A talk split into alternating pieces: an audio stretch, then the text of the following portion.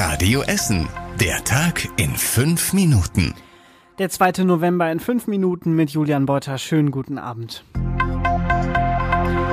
Der Essener Warenhauskonzern Galeria Karstadt Kaufhof steckt weiter tief in der Krise.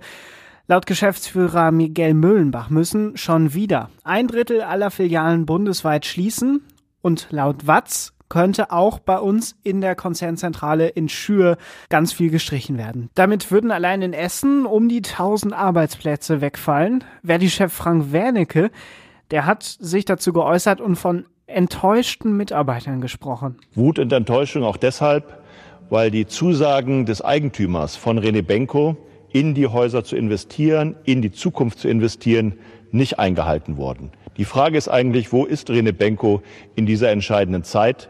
Der Belegschaft stellt er sich nicht. Und er sagt auch, wenn Galeria Karstadt Kaufhof wegfällt, dann ist in vielen Innenstädten einfach Flaute jetzt. Es geht um den Erhalt der Filialen, der Arbeitsplätze, aber bei der Bedeutung von Galeria für viele Innenstädte natürlich auch um die Attraktivität vieler Innenstädte, weil diese Kaufhäuser immer noch ein äh, Anker sind für viele andere Geschäfte ähm, drumherum. Genauso sieht das der Städtetag in NRW. Dessen Vorsitzender ist zufällig unser Essener Oberbürgermeister Thomas Kufen. Und der hat gesagt, Zitat, die großen Kaufhäuser ziehen nach wie vor viele Menschen in die Innenstädte und Stadtteilzentren. Und das dürfe halt einfach nicht wegfallen. Deshalb fordert auch der Städtetag NRW, dass möglichst viele Filialen und auch Arbeitsplätze erhalten bleiben.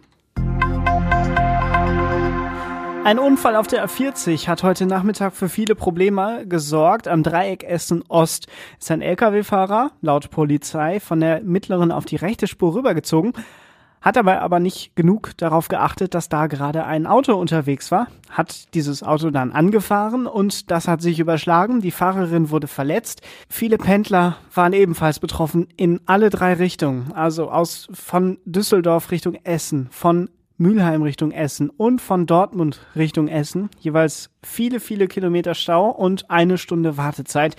Von Dortmund Richtung Essen allerdings nicht wegen des Unfalls direkt, sondern weil der Gaffer zu langsam dran vorbeigefahren sind und allen im Prinzip damit auf die Nerven gegangen sind.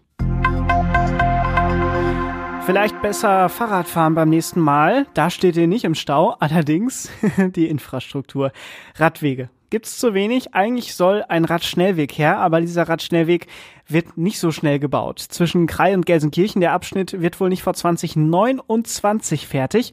Das geht aus einer Anfrage unserer beiden Landtagsabgeordneten der SPD aus Essen an die Landesregierung hervor. Demnach hat Straßen NRW an zwei Stellen geschlammt. Die Behebung dauert.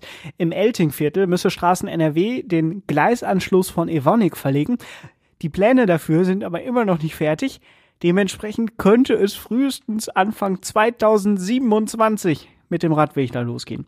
Man könnte meinen, es ist gar nicht so schwer, einen Radweg zu bauen, aber offenbar doch. In Krai gibt es Probleme mit der Entwässerung. Das habe die Stadt so nicht genehmigen können. Da ist der Baustart nach neuen Planungen frühestens nächstes Jahr. Eigentlich sollte es schon dieses Jahr damit losgehen. Nach einem Angriff im Krupppark am Halloween-Abend ermittelt eine Mordkommission der Polizei. Gegen 17.30 Uhr am Montagabend hat eine Frau eine Prügelei zwischen zwei Männern beobachtet und einer der Männer hat dann mit einem spitzen Gegenstand zugestochen auf den anderen. Der Angreifer ist weggelaufen und das Opfer blieb schwer verletzt liegen. Man ging zwischenzeitlich davon aus, dass das lebensbedrohlich war, diese Verletzung. Die Polizei muss jetzt die Hintergründe klären und sucht weiterhin nach dem Täter. Wenn ihr was gesehen habt, meldet euch.